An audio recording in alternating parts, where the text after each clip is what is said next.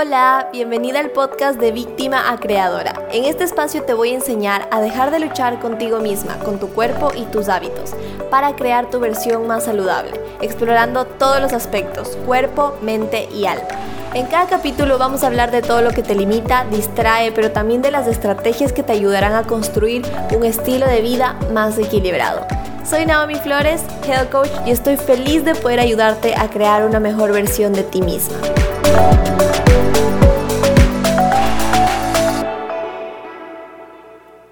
Bienvenida, bienvenido al primer capítulo de mi podcast. Eh, estoy súper feliz de este proyecto porque la verdad me permite compartir información de manera mucho más completa que solo en Instagram. Así que estoy súper feliz. Eh, el capítulo de hoy es bastante personal, es sobre una experiencia que tuve que vivir en mi vida y sobre todo lo que tuve que aprender que me hubiera gustado que alguien me diga cuando empezó toda esta situación. Eh, Básicamente se trata de cómo yo fui la que creé una enfermedad para mí el año pasado. Y sé que me van a decir cómo que tú creaste una enfermedad para ti. Y sí, nosotros siempre estamos creando cosas en nuestra vida, ya sea consciente o subconscientemente. Y no, esa no es la excepción, la enfermedad también la creamos. Nunca somos víctimas de las cosas. No es que la vida nos pasa, nosotros estamos en constante co-creación con todo lo que nos sucede y la enfermedad obviamente fue una de las cosas que yo creé en mi vida para poder aprender y reconocer ciertas cosas que no hubiera visto de otra manera que no hubieran sido por la enfermedad. Básicamente el año pasado me encontraba en una etapa de mi vida donde yo creía que todo estaba yendo bastante bien, a pesar de que las cosas afuera en el mundo no estaban yendo tan bien por la pandemia, yo creía que estaba yendo bastante bien. Creí que estaba creciendo como persona y metiéndome en muchos proyectos y, y estaba certificándome como health coach y en la universidad y manejando tantas cosas y me creía como este ser como súper eh, elevado y con tanta información y no sé, me estaba validando demasiado por las cosas que hacía externamente también por mi físico, porque estaba en una etapa donde entrenaba un montón, entrenaba durísimo, eh, comía así súper al plan, a la regla, manejaba mis macros, o sea, yo ahí toda supuestamente teniendo todo bajo control, pero mi cuerpo vino a, a decirme que no estaba todo bajo control y que no estaba concentrándome en las cosas importantes. En medio de esa etapa de mi vida fue donde mi cuerpo empezó a darme guerra, empecé a sentirme como súper mal, se me empezó a hinchar el estómago, les prometo que se me hinchaba hasta el punto de que no me podía cerrar los pantalones. Eh, en todas las comidas, literal, empecé a buscar patrones. Al comienzo era como, a ver, se me está hinchando por algo que estoy comiendo en específico, como yo ya sabía que eso no, no era normal. Pero no, me estaba hinchando con toda la comida. Y obviamente fue donde tomé la decisión de ir a un doctor, a un gastroenterólogo y me hicieron bastantes exámenes la primera vez y no me encontraron nada. Me dijeron que probablemente es el estrés y que vaya y me relaje en mi casa. Pero yo sabía que esa no, sabía que algo más pasaba. Es como uno tiene esta intuición adentro de que algo más está pasando. Entonces eh, empezó mi travesía. Empezó mi travesía por muchos doctores. Fui alrededor de siete doctores. Pasé por laboratorios haciéndome exámenes de todo tipo, tratando de encontrar el por qué fue una etapa de mucha frustración y mucha ansiedad para mí porque jamás me había pasado algo así. Yo era de las personas que máximo, sí tuve una etapa de niña donde me enfermaba un montón, pero máximo me enfermaba semanas, máximo me enfermaba días y no pasaba de eso. Pero esto empezó a extenderse más de lo que yo como que hubiera pensado. Empezó a pasar un mes, dos meses y seguían sin darme como una respuesta clara y empecé a tener mucha ansiedad y a sentirme como muy asustada en el proceso porque no sabía qué era, no sabía qué le estaba pasando a mi cuerpo y no sabía qué había hecho yo mal para estar viviendo esa situación. Y la mayoría de veces me decían, no, el tema tuyo no es de la alimentación, no es eso, pero algo más, algo más, probablemente tienes una infección, una bacteria, algo, pero no me encontraban nada. Y eh, en medio de todo esto, aunque parece ilógico que yo seguía haciendo todas las cosas, como que yo seguía en certificaciones, en clases, todo, me seguía exigiendo a pesar de que tenía como un malestar en mi cuerpo, porque decía, no, ya me va a pasar, no voy a parar por esto. Y realmente todo como que seguía empeorando. Y llegó un punto donde me tuve que dar cuenta que estaba colapsando. O sea, tenía el estrés de lo que estaba pasando con mi estómago, tenía el estrés de todo lo que estaba haciendo al mismo tiempo y colapsé. Me dio un montón de ansiedad y llegué a un momento emocional donde ya estaba al tope y dije, ok, es momento de ir al psicólogo. Fue como tomar una decisión que fue difícil porque al comienzo yo creía que los psicólogos eran solo para la gente loca o la gente que tiene muchos problemas, pero eh, yo tengo una prima que es psicóloga y ella estuvo como que ayudándome en todo este proceso y ella me ayudó a entender que el psicólogo es una herramienta de autocuidado y todos podemos ir al psicólogo y no es algo raro, no es algo anormal. Así que tomé la decisión de ir. Y empecé a tener sesiones y muchas cosas empezaron a hacer sentido como que mucha, mucho de la parte emocional empezó a tener relación con lo que estaba pasando con mi salud. Y eso, o sea, generalmente afuera nos dicen como, come bien, haz ejercicio, eh, no comas procesados, baja de peso, ni sé qué cosas, y ahí vas a estar saludable, vas a estar bien. Pero muy poca gente nos dice como, cuida tu salud mental, cuida tu espiritualidad, sana los traumas, sana las cosas que has dejado guardado por tanto tiempo. Eh, en tu vida. Y es como si separáramos la salud física de la salud mental, como si estas no tuvieran relación. Cuando el cuerpo puede ser realmente afectado por las emociones de la misma manera o incluso peor que la comida.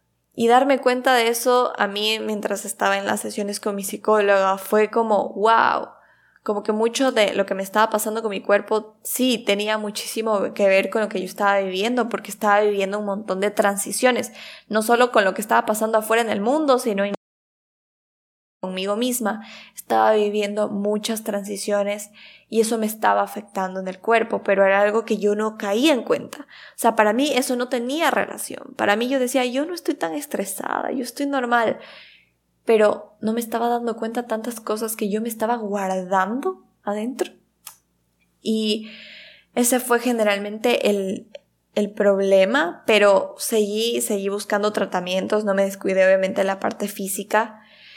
Y ahí me llegaron recomendaciones de doctores en la parte holística, doctores funcionales. La medicina funcional no es una medicina alternativa, es un enfoque de la medicina y con estos doctores tuve mucho más luz. Como que pasé como por tres doctores funcionales hasta que ya los dos, dos de ellos dieron con mi problema y me explicaron como mucho más a fondo lo que me estaba sucediendo. Y primero me diagnosticaron la cosa, o sea que yo no me hubiera imaginado, según yo, yo estaba todo bien, estrés crónico.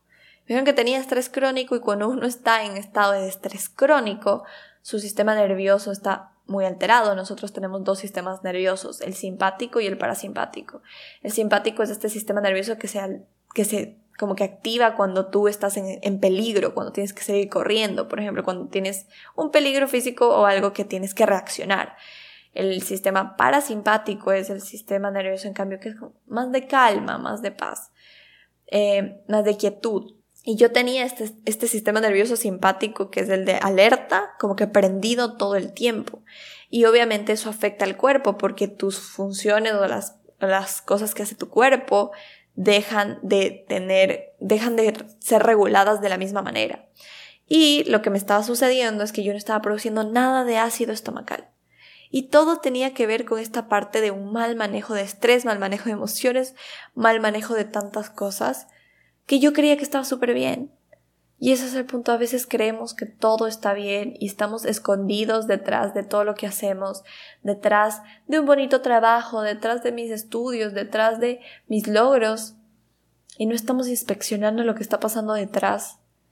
Yo estaba viviendo un caos detrás y no era capaz de darme cuenta solo porque yo creía que, que todo estaba bien, que ya lo había superado, que ya estaba bajo control. Y la enfermedad vino a mostrarme que las cosas no estaban bajo control, que había mucho que yo no estaba viendo, que había mucho que yo no estaba asumiendo de mi vida y muchas cosas que me habían guardado, que el cuerpo estaba como manifestando. Fue una etapa de mi vida donde me puse a estudiar tanto esta parte emocional de la enfermedad y hay un libro que leí que es la enfermedad la enfermedad como camino y este libro tenía tiene un quote que hasta ahora me acuerdo que es como quien no se permite a sí mismo estallar psíquicamente, algo estalla en el cuerpo. Es decir, quien no se permite estallar en esta parte emocional, quien no se permite estallar en esta parte espiritual, algo va a estallar en el cuerpo. El cuerpo es como este lugar eh, que te trae los mensajes, que te muestra que algo está sucediendo. Cuando ya el mensaje llegó al cuerpo es porque ya se acumuló un montón adentro y tuvo que salir. Más o menos yo veo la enfermedad como, como en un carro cuando se prenden las lucecitas, por ejemplo, de que algo está fallando en el carro. ¿Y qué es lo que haríamos generalmente? O sea, si veo la lucecita, voy a buscar el problema. Pero ¿qué se hace generalmente con la enfermedad? Veo la luz roja y la callo. Rompo la luz roja para no verla. La callo con un fármaco. Pero no voy a la raíz de dónde está el problema. Y esa es una de las razones por las que sigue existiendo más en tipo de enfermedades, eh, más problemas y no siempre más soluciones. Porque siempre estamos mirando las ramas, nunca las raíces. Y me hubiera encantado que me, que, me digan eso desde un inicio. Como que pasé por un montón de incertidumbre eh, ese año, bastantes meses sin diagnóstico, sin saber qué hacer, sin saber para dónde ir, hasta que en serio pudieron explicarme y mostrarme que todo iba mucho más allá de solo el cuerpo. Mis mismos doctores, o sea, me explicaban la parte biológica, la parte como que física, pero también me decían que toda la parte emocional era demasiado relevante y que tenía que trabajarla. Y sí, en algún punto, o sea, no, me decían como, ok, tienes que bajarle el estrés y ahí fue donde eh, estuve, que tuve que entrar en mis tratamientos.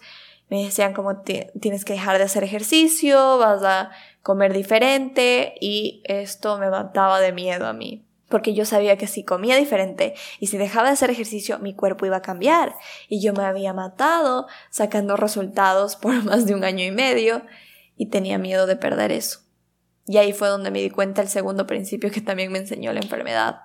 Que yo estaba poniendo mi valor en mi cuerpo y no mi valor en, en mí, como, como Naomi, como persona.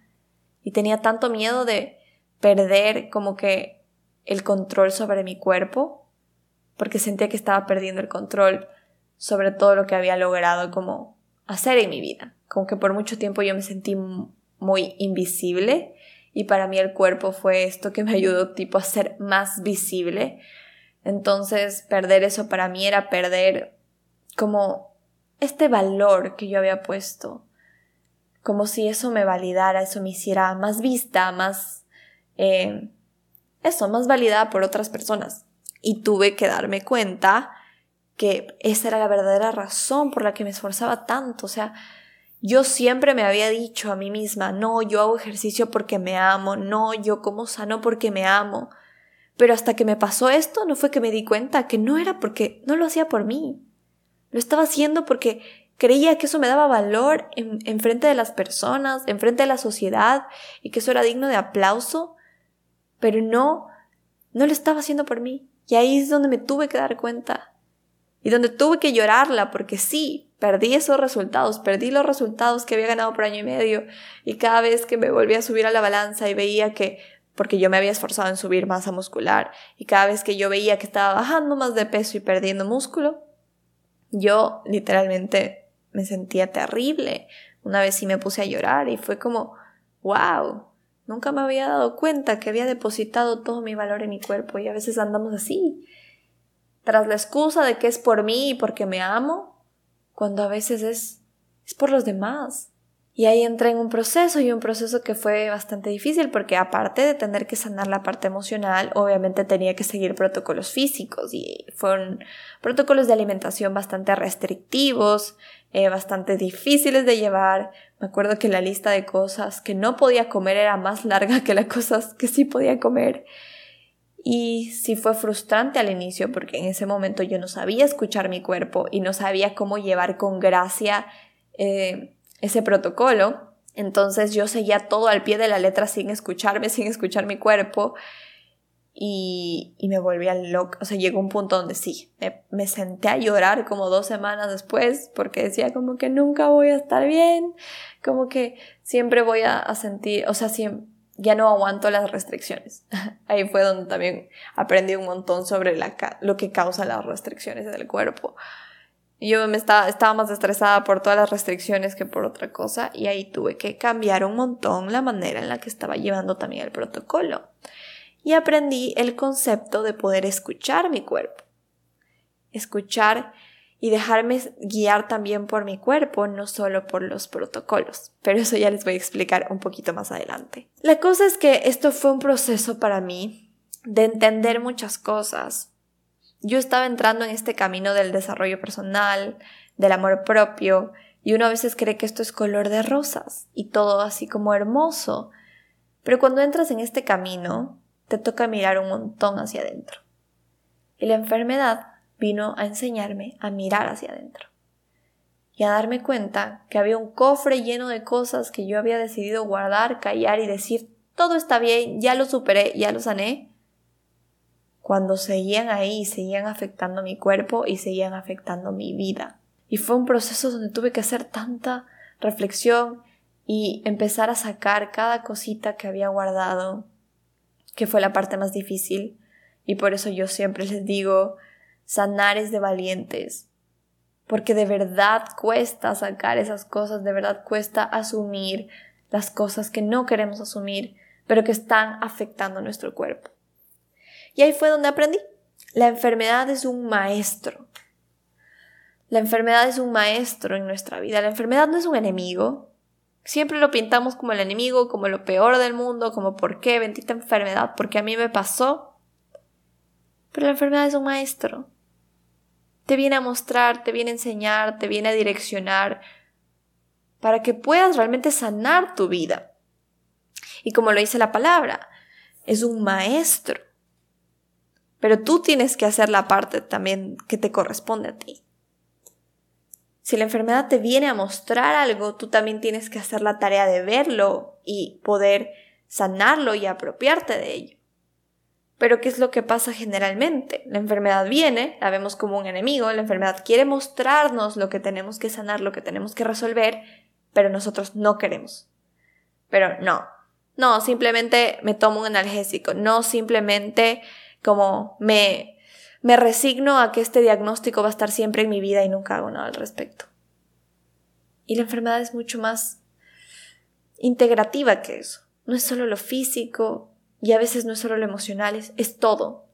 Tuve que trabajar todas las áreas en mi vida para poder ver la luz al final del túnel. Estuve varios meses así, de por sí. Han sido 11 meses de un proceso súper largo para mí. hasta el día de hoy como que sigo en tratamientos y cosas, pero ya estoy como a la brecha de la victoria. Pero fueron muchísimos meses o sea, fue más de lo que yo me esperaba. En mi vida había estado como que mal tanto tiempo. Y sí tuve una etapa donde se sentía como, como esta pesadilla donde te levantas y te das cuenta que sigue ahí, sigue ahí. ¿Cuántas veces nos sentimos como que nos volvemos como víctimas de, de la enfermedad, de lo que sucede? Y es como, ay no, esto sigue ahí y, me justifico por ese tema. Y sí, está bien, como que a veces nos vamos a sentir chiquitos y me pasó y tuve que vivir mi etapa de ser vulnerable porque la enfermedad nos hace vulnerables, nos hace sinceros. Tuve que vivir una etapa de soltar, soltar todas esas tareas, toda la, la parte superficial de mi vida, de querer hacer todo y ser validada por lo externo. Y tuve que darme momentos donde literalmente me acostaba a dormir me costaba dormir y pasaba dormida en mi casa y mi cuarto. Y fue un periodo de sincerarme conmigo misma y de pasar tiempo conmigo misma, porque a pesar de que tenía gente apoyándome en el proceso, nadie realmente entendía lo que yo sentía o lo que yo estaba pasando. Porque incluso cuando yo tuve un diagnóstico y cuando empecé mis tratamientos, no es que me mejoré de una, no es que me mejoré a la semana, una vez que me dieron diagnóstico y que me pudieron empezar a tratar, el tratamiento duró como más de, ha durado hasta el día de hoy, fueron como, han sido como cinco meses de ponerme sueros, de tratamientos, de cosas de alimentación y todas estas cosas. Y realmente nadie puede entender eso más que yo misma. Nadie podía entender lo que yo sentía o lo que yo estaba pasando más que yo misma. Y fue un proceso de conocerme a mí, conocer lo que me hace bien a mí, conocer las cosas que se me hacen difíciles.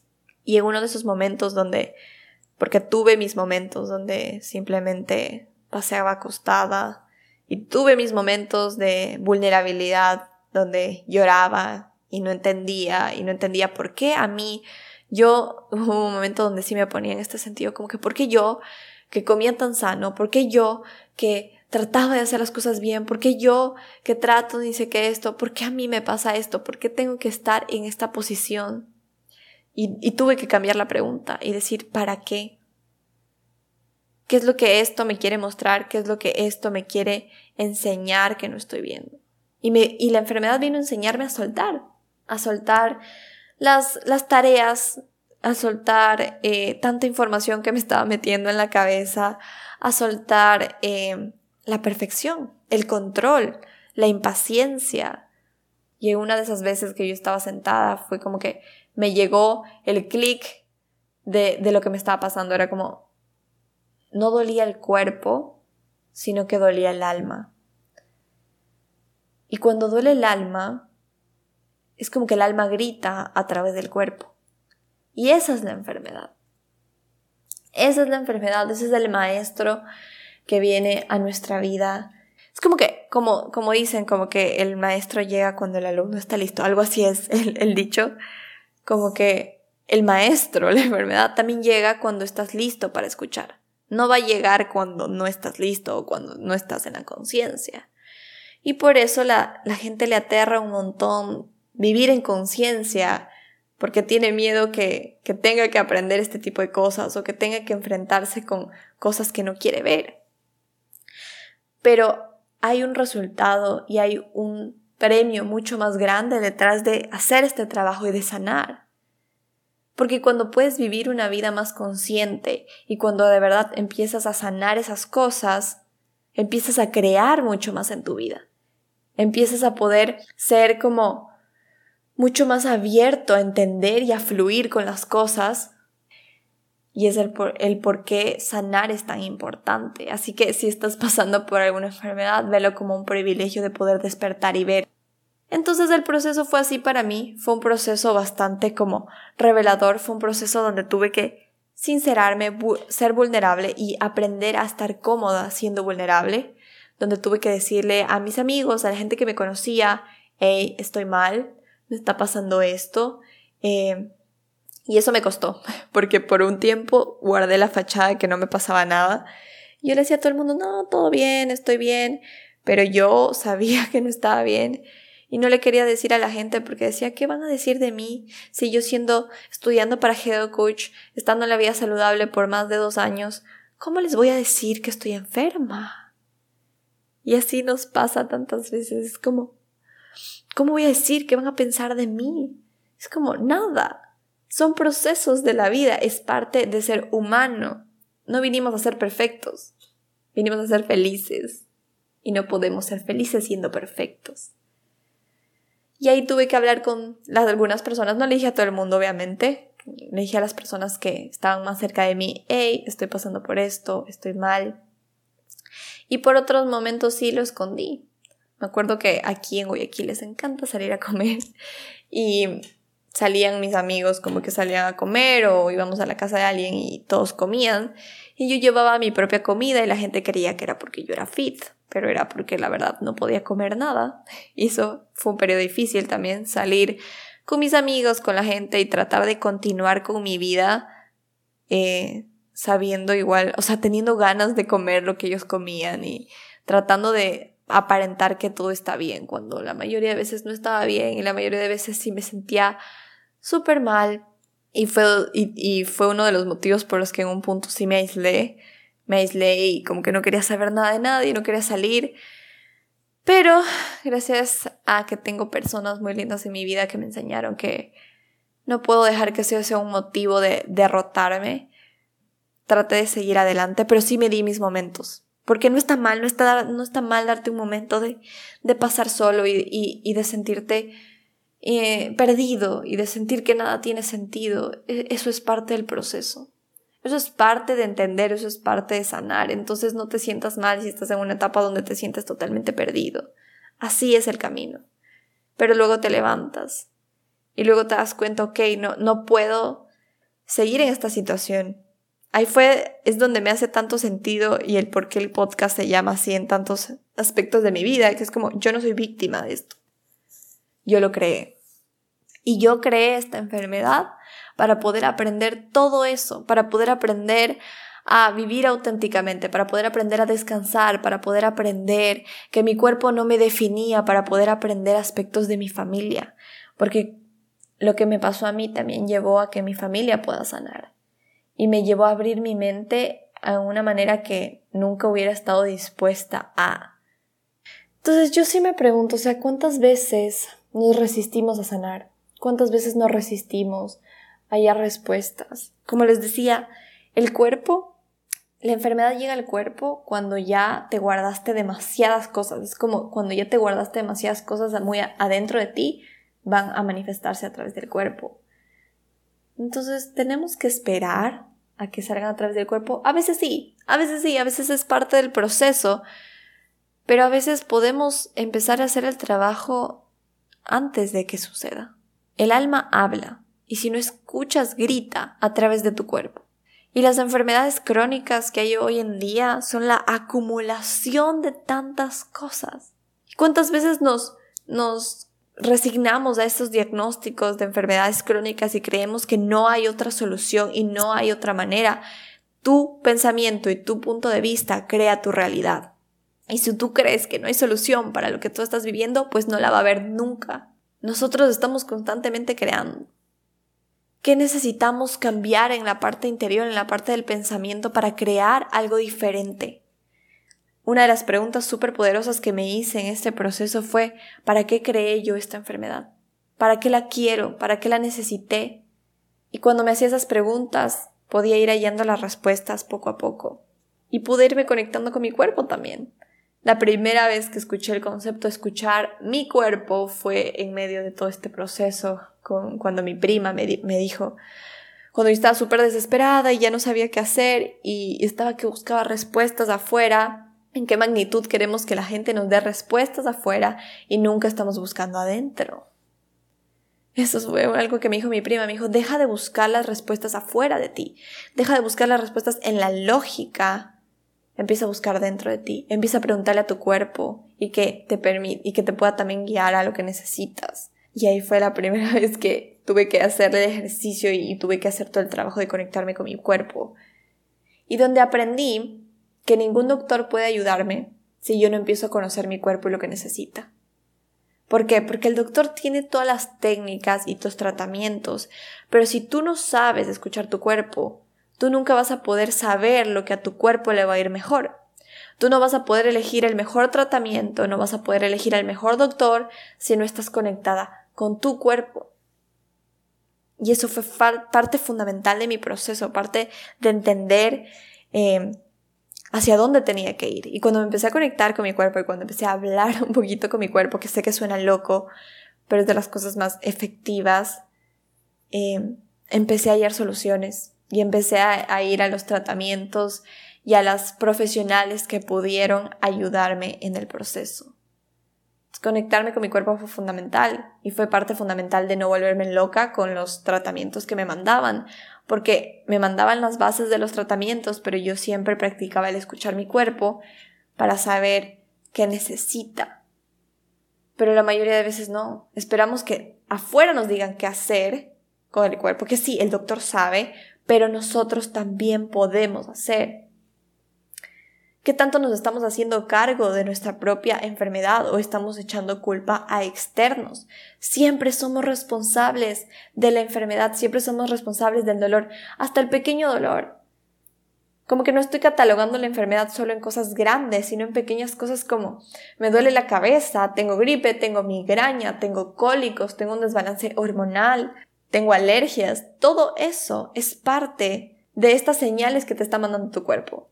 Y si no quieres escucharlo por medio de una, gripe o de una migraña, luego se va a convertir en algo más grande.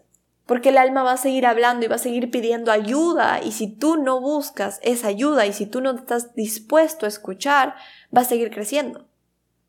Entonces te despiertas un día con una enfermedad crónica y es como, ¿cómo llegó esto? ¿Cómo pasó? pero el cuerpo siempre te está hablando. Otra de las cosas que aprendí, que casi nadie me, me dijo en este proceso, fue que el cuerpo tiene conciencia propia.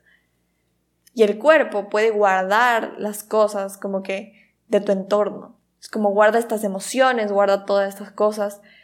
Y yo siempre fui una persona que me guardé un montón de cosas. A mí, literalmente, como me hacían enojar y yo no decía nada. A mí, yo me ponía triste y me iba solita y yo no decía nada. O sea, yo jamás hablaba las cosas que, que sentía. Me guardaba todo el enojo, toda la tristeza, todo. Y eso fue una de las cosas que también más me hizo daño al cuerpo. Y cada parte como que, o cada enfermedad y cada parte de tu cuerpo que puede verse afectada por la enfermedad tiene un significado distinto.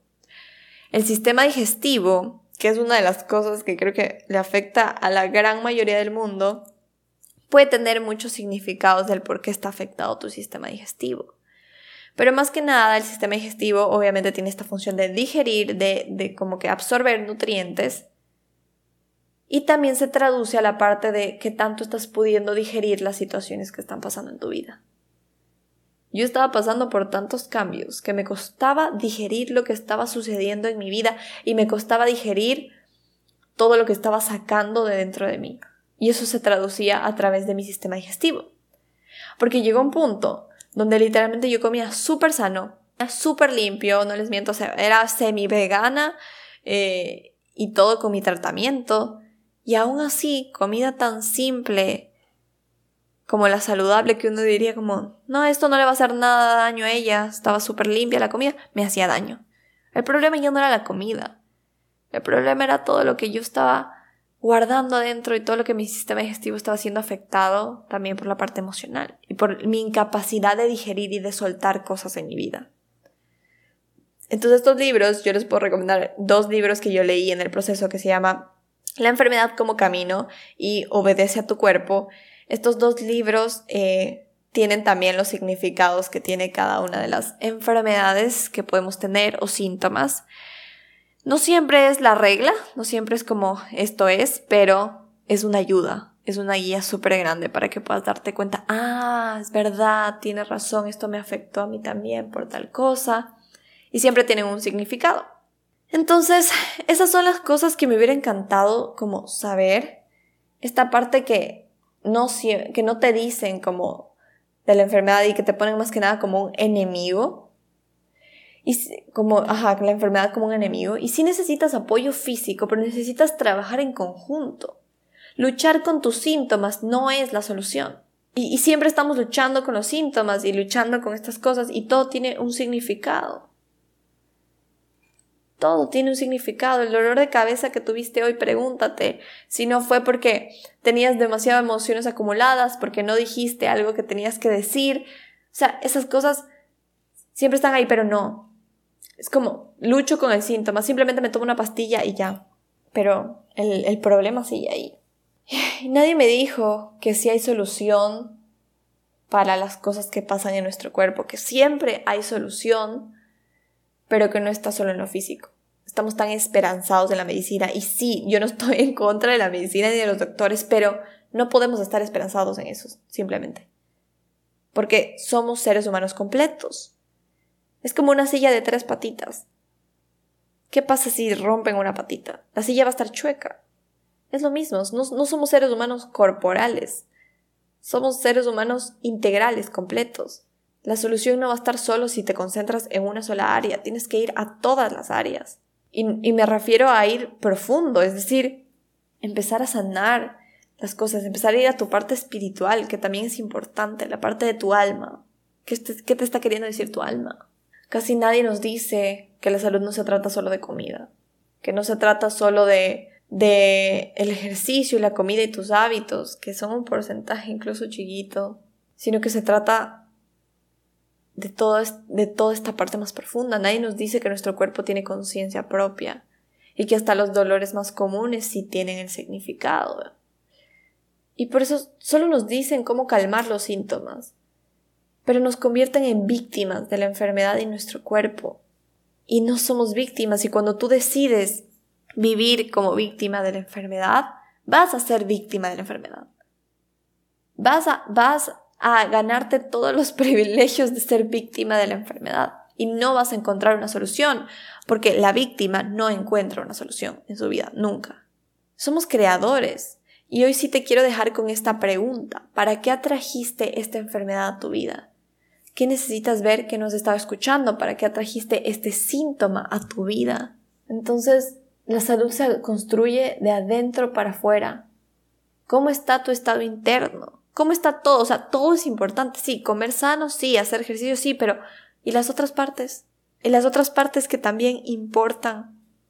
Yo he vivido He venido viviendo este proceso que ha sido súper largo para mí y he descubierto cosas en cada parte del camino. Llegó un punto de mi vida donde me sentí tan rota, porque me acuerdo que tenía como tres doctores a mi cargo, sueros toda la semana, psicóloga, eh, estaba en sanaciones como energéticas, eh, en un montón de cosas.